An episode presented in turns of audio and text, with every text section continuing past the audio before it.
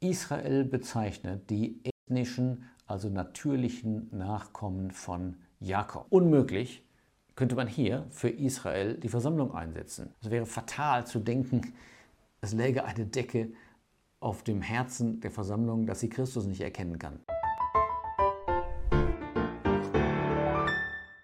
Israel und die christliche Gemeinde oder Versammlung, was, was haben die beiden miteinander zu tun? Ähm, sind es zwei unterschiedliche Dinge oder dasselbe? Ja, die Frage beantworte ich mal gleich am Anfang. Es sind zwei unterschiedliche Dinge. Aber in welcher Beziehung stehen sie zueinander und warum werden sie manchmal oder von manchen verwechselt oder gleichgesetzt? Um das etwas zu untersuchen jetzt, äh, möchte ich gerne ähm, wie folgt vorgehen. Erstmal im Alten Testament nachsehen, was bezeichnet die Bibel als Israel. Dann wollen wir fragen, was bezeichnet die Bibel als Kirche, Versammlung oder Gemeinde? Und gibt es dazu Aussagen im Alten Testament und gibt es da Aussagen im Neuen Testament?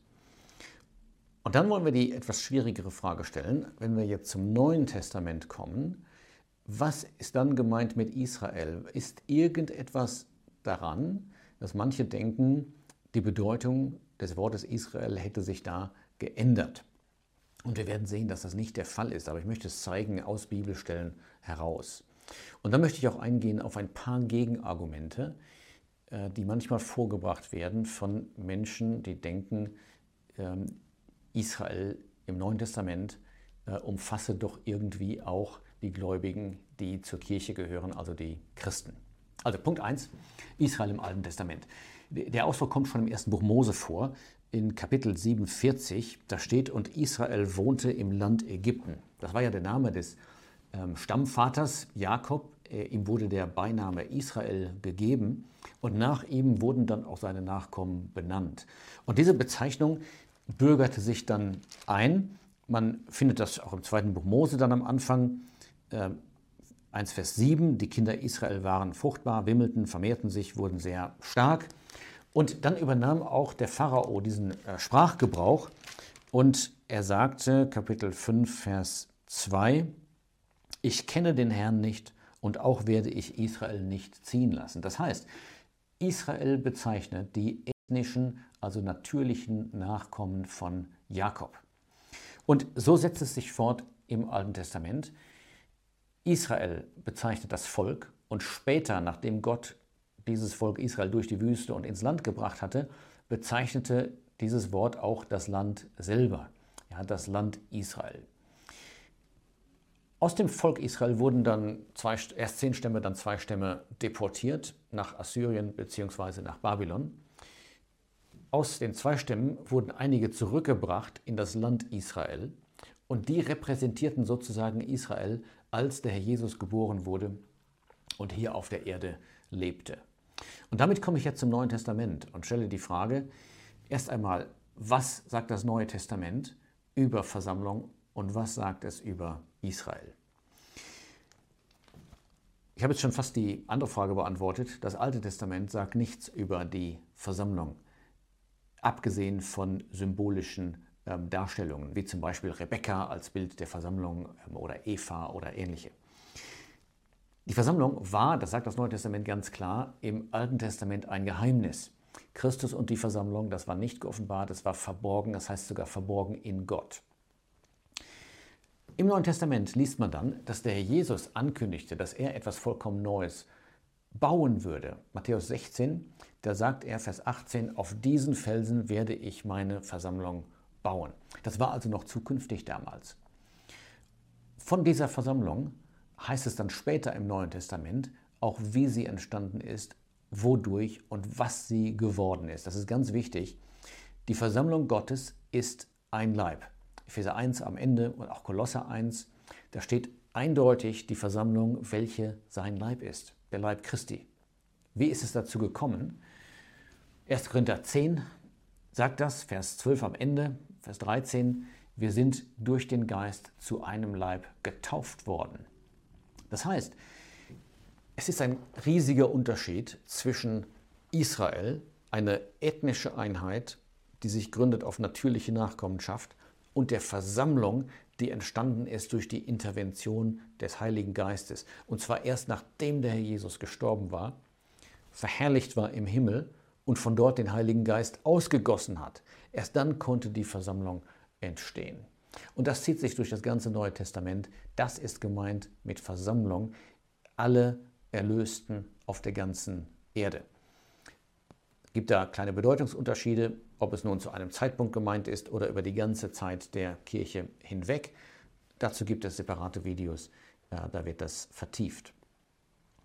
Jetzt wird manchmal gesagt, ja, aber es gibt auch eine Stelle in Apostelgeschichte 7, da steht doch, dass Israel im Alten Testament auch als Versammlung bezeichnet wurde. Und das will ich kurz lesen in Apostelgeschichte 7. Da steht in Vers 38, Stephanus sagt das, dieser ist es, der in der Versammlung in der Wüste und so weiter. Das heißt, Israel wird als Versammlung bezeichnet. Und das passiert übrigens nicht nur im Neuen Testament, sondern auch im Alten Testament. Zum Beispiel als das Passa eingesetzt wurde, da ist die Rede von der ganzen Versammlung Israels, die ein Lamm äh, schlachten soll. Da kommt zwar der Ausdruck vor, aber nicht die Sache. Äh, das wird übrigens ganz klar in der Apostelgeschichte. Ich gehe mal kurz nach Kapitel 19. Da taucht das Wort Versammlung zweimal auf und es ist definitiv nicht der Leib Christi. Apostelgeschichte 19, Vers 32. Das ist diese Begebenheit in Ephesus. Die ganze Stadt ist aufgebracht worden durch den Silberschmied. Sie versammeln sich im Theater und es heißt in Vers 32, die einen nun schrien dieses, die anderen jenes. Denn die ganze Versammlung war in Verwirrung und die meisten wussten nicht, weshalb sie zusammengekommen waren. Offensichtlich eine wütende Volksmenge, nicht etwa der Leib Christi. Interessanterweise kommt ein zweites Beispiel direkt anschließend, Vers 39. Da sagt der ähm, Stadtschreiber in Vers 39, wenn ihr aber wegen anderer Dinge ein Gesuch habt, so wird es in der gesetzlichen Versammlung erledigt werden. Auch hier wird Versammlung in einem ganz anderen Sinn gebraucht als Leib Christi. Einfach solche, die zusammenkamen. Das ist also kein Argument. Es bleibt dabei, Israel ist Israel, die Versammlung als Leib Christi ist die Versammlung. Jetzt kommen wir zu einer etwas schwierigeren Frage. Und das ist die Frage, manchmal hört man ja, dass Israel, dieses Wort im Neuen Testament, eine andere Bedeutung haben soll. Was hat es damit auf sich? Ich möchte mal ein paar Stellen vorstellen, die ganz klar machen, was gemeint ist mit Israel im Neuen Testament.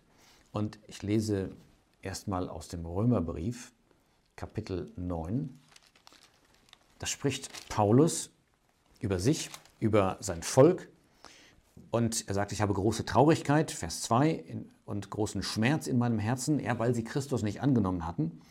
Und dann sagt er in Vers 3, ich habe gewünscht, durch einen Fluch von dem Christus entfernt zu sein für meine Brüder, meine Verwandten nach dem Fleisch. Und jetzt kommt's, die Israeliten sind. Woran denkt er? An eine geistliche Wahrheit? Nein, er denkt an eine Abstammung. Es heißt sogar weiter, meine Verwandten nach dem Fleisch. Das waren solche, die, mit denen er verwandt war, aber die den Herrn Jesus nicht kannten. Und dann sagt er, die Israeliten sind, deren die Sohnschaft ist. Und er zählt die Vorzüge der Israeliten auf, also der Nachkommen Abrahams. Zum Beispiel Vers 5, deren die Väter und aus denen dem Fleisch nach der Christus gekommen ist. Unmöglich kann sich das beziehen auf die Versammlung. Christus ist nicht etwa aus der Versammlung gekommen, sondern er hat die Versammlung gebaut. Die Väter sind etwas, was Israel gehört, der Nachkommenschaft der Väter, nicht etwa der Versammlung. Ich bleibe mal noch in Römer 9. Am Ende des Kapitels, da ist wieder die Rede von Israel, Vers 31. Und dann heißt es in Vers 32, Sie haben sich gestoßen an dem Stein des Anstoßes. Unmöglich kann sich das auf Christen beziehen oder auf die Versammlung, die christliche Gemeinde. Das sind gerade die, die Christus angenommen haben, die den, den wahren Eckstein kennen. Aber Israel als Volk, ja, die Mehrzahl, die Mehrheit, hat sich gestoßen an Christus als einem Stein des Anstoßes. Ich würde gerne noch eine Stelle nennen aus 2. Korinther 3. Da wird das nochmal ganz klar, was mit Israel gemeint ist. In Vers 13, da ist die Rede von den Söhnen Israels. Erstmal in der Vergangenheit. Und Paulus sagt, sie konnten Mose nicht anblicken, weil sein Angesicht strahlte. Aber dann spricht er über Israel heute und er sagt, ihr Sinn ist verhärtet worden, denn bis auf den heutigen Tag bleibt beim Lesen des alten Bundes dieselbe Decke unaufgedeckt.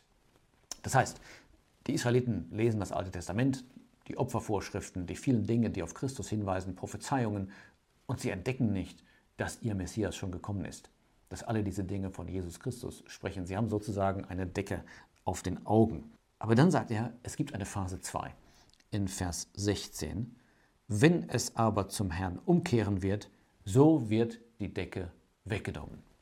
Das heißt, es kommt ein Zeitpunkt in der Zukunft, wo Israel national gesehen, wenn auch nur durch eine Minderheit, aber wenn sie als Volk plötzlich erkennen werden, jawohl, Jesus Christus war unser Messias, war und ist der Sohn Gottes.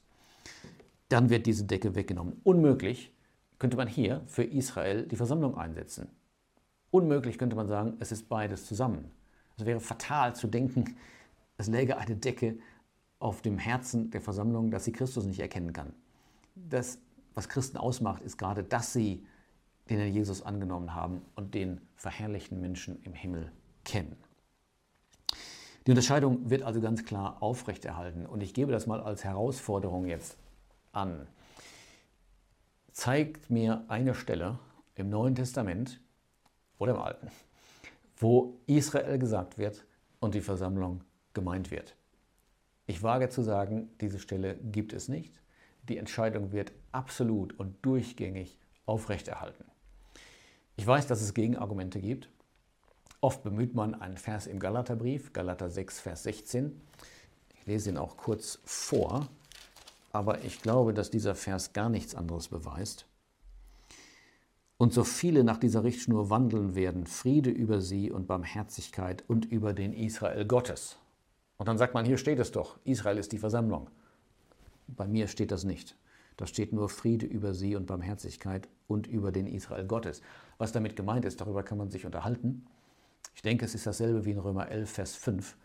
Ein Überrest aus Israel in der heutigen Zeit. Also Leute mit jüdischem Hintergrund, die heute schon an den Herrn Jesus glauben. Ich glaube, dass nichts anderes damit gemeint ist hier mit diesem Israel Gottes. Jedenfalls kann man nicht so einen Ausdruck benutzen und dann versuchen auszuhebeln, was alle die anderen Stellen so klar zeigen. Israel ist ein Volk, die Versammlung ist ein Organismus. Und übrigens, wenn man sich das mal zusammenstellt, ich werde eine, einen Link angeben unten zu einer Tabelle, dann kann man das sehr schön sehen.